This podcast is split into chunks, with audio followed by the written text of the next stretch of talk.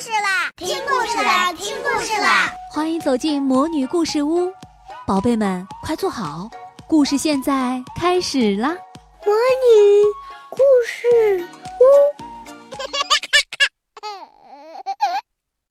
屋，蓝奶奶的织梦机，在山的那边，海的这边，天空的下面。大地的上面生长着一棵巨树，这棵树在夏天发芽，秋天开花，在冬天雪下的最大的时候才结出饱满的果实，一栋栋的小房子。巨树上不多也不少，总共有一百栋房子，而每一栋房子里面都住着一个房主。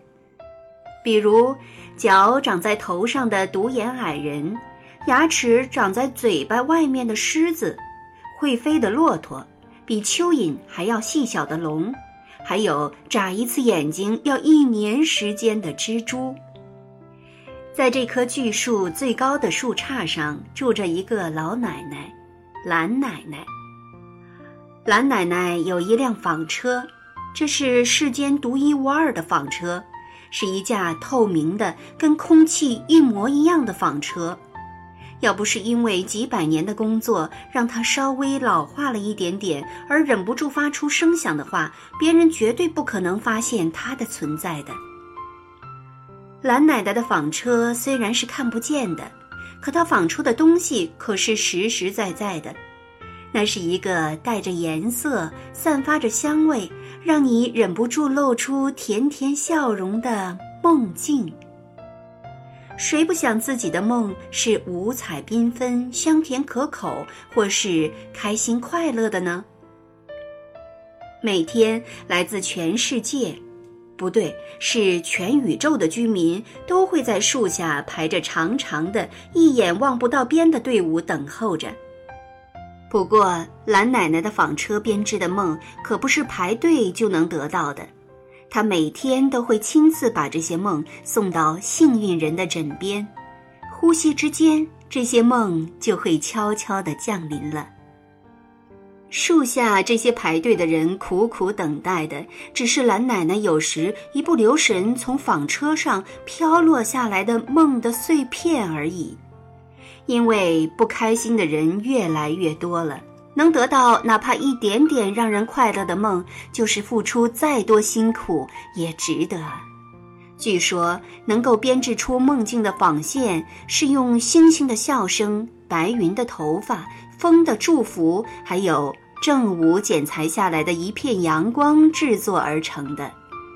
蓝奶奶会乘坐着一片大大的银白色羽毛，提着一个精灵们用永不枯萎的花朵编织而成的手袋，去收集这些材料。在星星们睡觉的时候，挠一挠它们的小脚丫，笑声就会叮叮咚咚地跑出来。白云最喜欢在湖泊的上空梳理头发。只要耐心地瞪大眼睛，就会在湖面上找到那一条条荡漾的发丝。风的祝福需要在天地的交接处、风诞生的地方收集。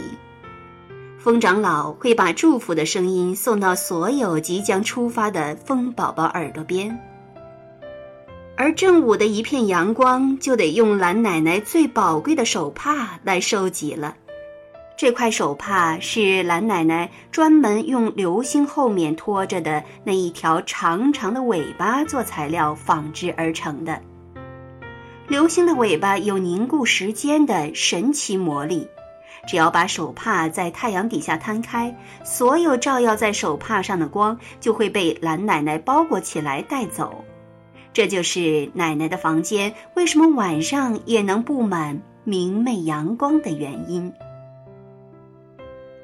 有了这四样宝贝，再加上蓝奶奶精湛的技巧，纺织出又香又甜的梦，可就不是难事了。蓝奶奶每天晚上都会乘坐着羽毛出门，随身手袋里装着一个新鲜的梦。在每个人的窗口，她都会停下来，如果手袋里的梦开心的又蹦又跳，那说明他愿意成为屋内人的梦。如果梦安安静静的，像睡着了一样，那蓝奶奶会继续去到下一个人的窗前，直到梦找到他愿意侍奉的主人为止。不管你们信不信，我见过蓝奶奶在窗口，她的头发像银色的月光，脸庞仿佛平静的湖水一样柔和美丽，一双眼睛闪耀着星光。